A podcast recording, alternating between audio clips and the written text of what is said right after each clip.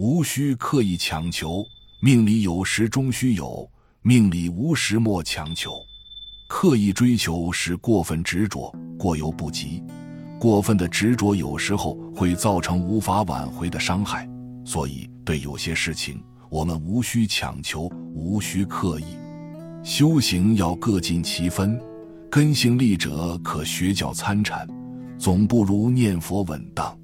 中下根性，学教参禅得益非常有限，不如老实念佛。出家人的本分是远绍如来，净光大法。在家人本分是弘法利生，护持佛法，修行的态度无需要表现，功夫随其自然成就，无需与他人争胜。学愚自觉一切不如人，自然不会共高我慢，还要改过迁善，摄心念佛，勇往直前，永不懈怠。弘一法师在官房中摘录祖师大德的警句。用上述一段文字做总结，意义非常深远。生命中有些事情是定数，也是机遇。就像弘一法师所说的一样，无需表现，自然天成。古时候，波斯国有一个国王，喜欢在午饭后小睡一会儿，而且每次午睡时都要让仆人守候在自己的床边，以便随时服侍自己。一天。国王按照惯例午睡后，两个仆人分别站在床头和床尾，为他轻轻地摇着扇子。由于天气太热，国王一时难以入睡，便闭目养神。站的时间久了，仆人们也有了些倦意，他们以为国王已经睡着了，为了不打瞌睡，便轻声地聊起天来。仆人甲问仆人乙：“你说说。”你是靠什么活着的？仆人乙巧妙地回答道：“我是靠尊敬的大王活着，是大王恩赐了我一切。”接着，仆人乙反问仆人甲：“那你是靠什么活着的？”仆人甲说：“我不靠天，不靠的，只相信命运，只听从命运的安排。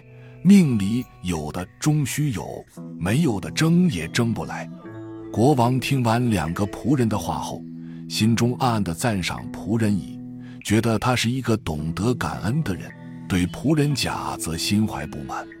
过了一会儿，国王假装从睡梦中醒来，他伸个懒腰坐起身，待两个仆人为他整好衣冠后说：“你们两个退下去吧。”听到国王的命令后，两个仆人从国王的寝宫中退了出来。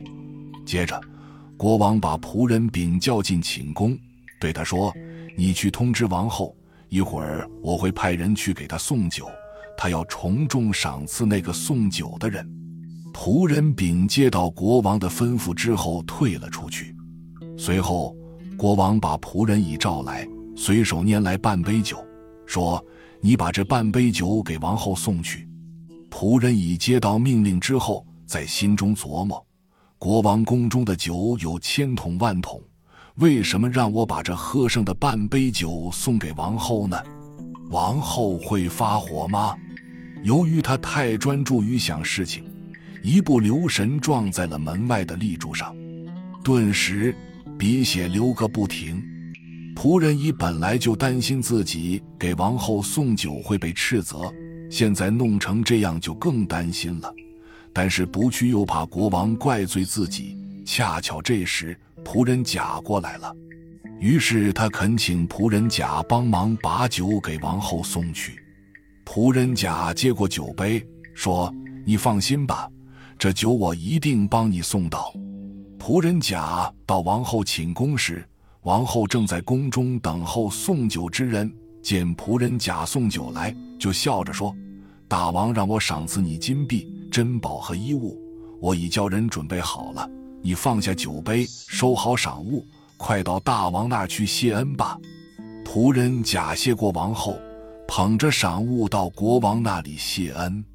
眼见此景，国王十分诧异，立即把仆人以宣进宫来，问：“我命你去给王后送酒，为什么你没有去呢？”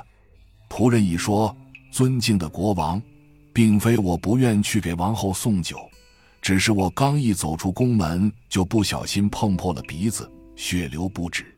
这样去拜见王后有失体统，只好让仆人甲替我给王后送酒去了。国王听后叹息不止，连连说：“我现在明白了，佛语讲的实在有理呀。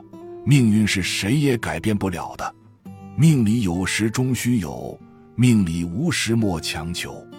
我们虽然没办法改变命运，但是只要能保持一份淡定的心态。”对于得失不必太在意，生活依旧会美好知足。